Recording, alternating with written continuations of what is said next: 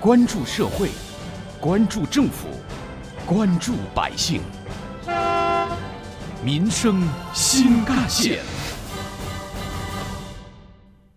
听众朋友们，早上好，欢迎收听今天的《民生新干线》，我是子文。几乎每到冬季，南北方的供暖问题呢，就成为了社会关注的焦点。如今，北方已经基本实现了集体供暖，而南方则一直没有形成大规模的集体供暖。究竟原因是什么呢？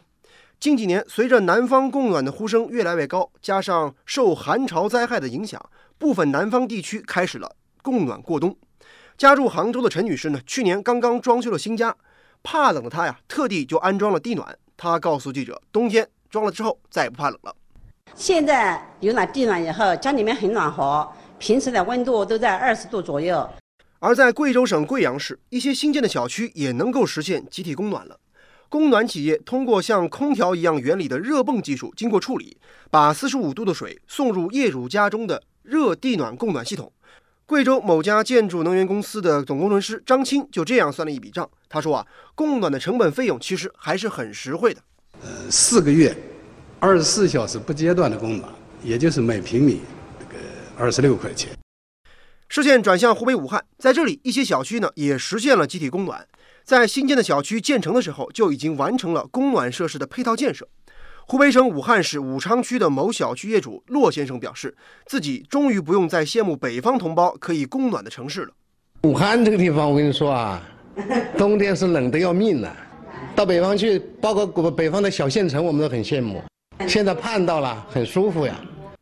据统计，二零一九年家用的暖气片销量同比增长了百分之四百三十，而销量增长的主力军正是上海、南京、武汉等南方城市。中国建筑科学研究院建筑与环境能源研究院院长徐伟在接受媒体采访时表示，接下来我国的南方城市的供暖市场还将继续扩大。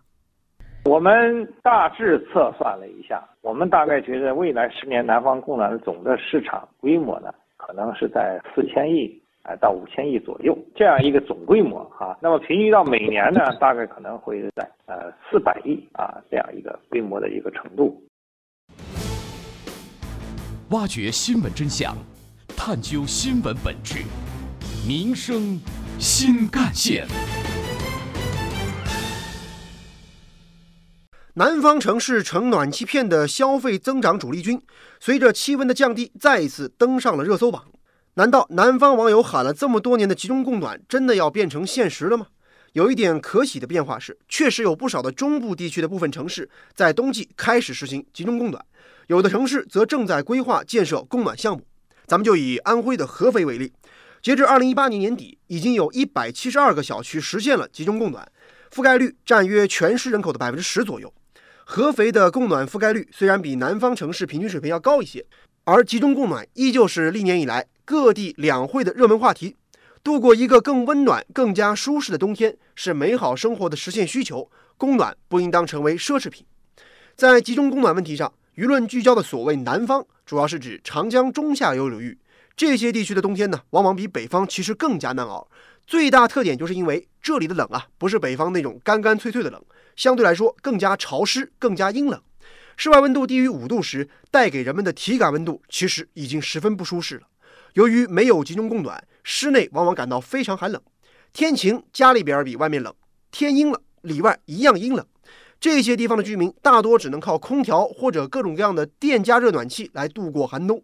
缺点就是显而易见的：第一，取暖效果不好；第二，严重大量消耗电力。当然，这样也不利于节能减排，还存在各种各样的用电安全隐患。对此，社会治理专家、浙江公共大学公共管理学院教授吴伟强认为。部分南方地区的集中供暖已经交由市场自由发挥调节了。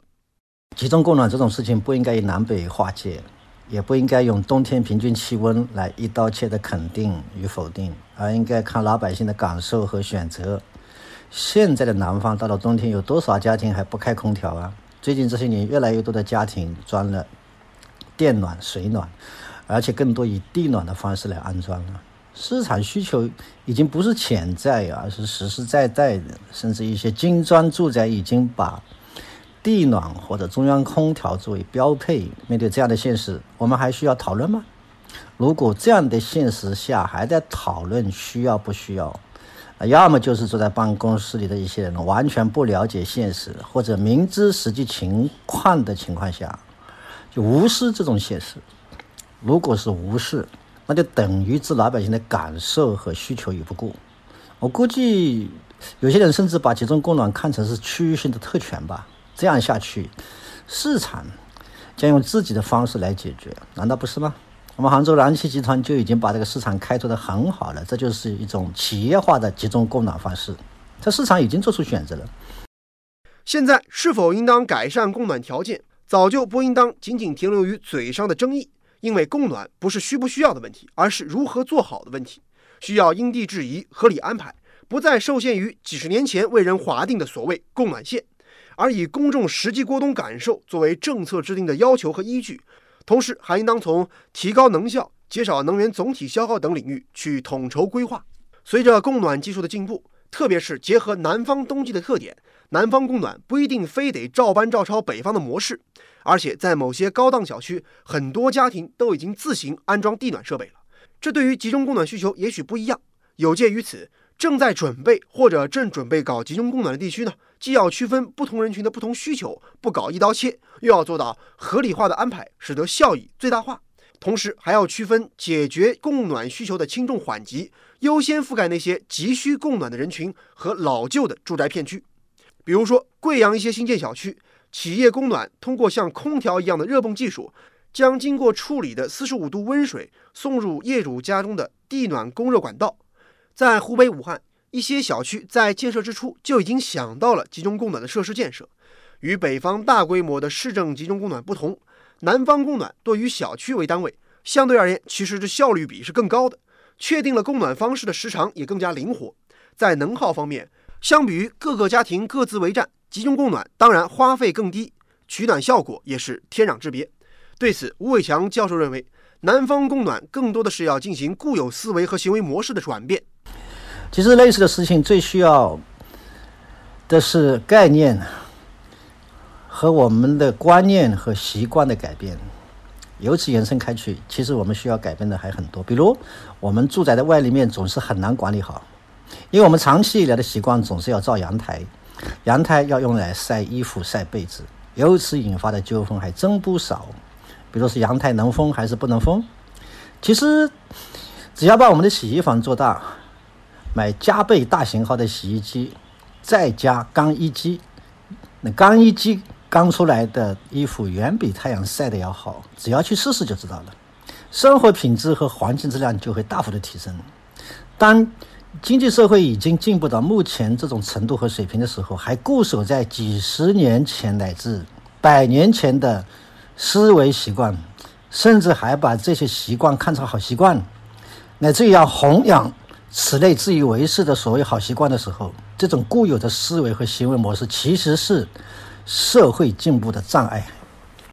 毫无疑问，南方的集中供暖有着后发优势，更加先进的技术，更加科学的规划，完全不必再走上那条高能耗、高污染的老路。比如在合肥，相比于传统的燃煤供暖，包括地源热泵、污水热泵、天然气分布式热泵等等，新能源正在广泛的参与集中供暖。放眼整个南方地区，大量的污水管网、地表江河水源、工业余热和浅表地热等等，都可以成为清洁的供暖资源。关键是要行动起来，不再做无谓的讨论，而是科学研究该怎么样去做，而且要把它做好。挖掘新闻真相，探究新闻本质，民生新干线。我国采暖地区一般是每年的平均气温低于或等于五摄氏度的天气，超过九十天的华北、东北、西北地区。目前，我国南方一般使用空调和电暖气来度过寒冬，这种分户方式严重浪费电力资源，不利于节能减排，而且加重了百姓的经济负担，同时还存在各种各样的用电安全隐患。针对这种现实，中国城镇供热协会城市能源规划专业委员会主任傅林表示。南方供暖应当这么做：合理的去宣传引导，通过科技创新、工艺创新，针对不同的特点，提出合适的供热方式来。社会各界对于南方也要供暖这个问题早已达成了共识，只是在供暖方式上还有争论。毕竟，南方冬季采暖是中国百姓生活水平提高的一个自然需求，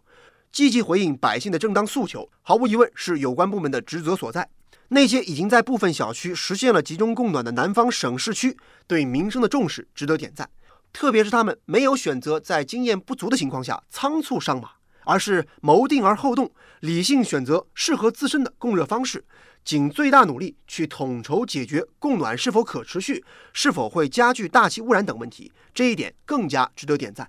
总之，南方是否需要供暖，这是从帮助百姓解决实际问题、帮助人民实现美好生活愿望的角度来说的；而怎样供暖，又是另一个需要统筹规划的问题，这就是从提高能效、减少能源消耗和污染等角度来看了。供暖作为一种需要大规模系统化的公共服务，涉及规划、建筑、财政、技术等方方面面。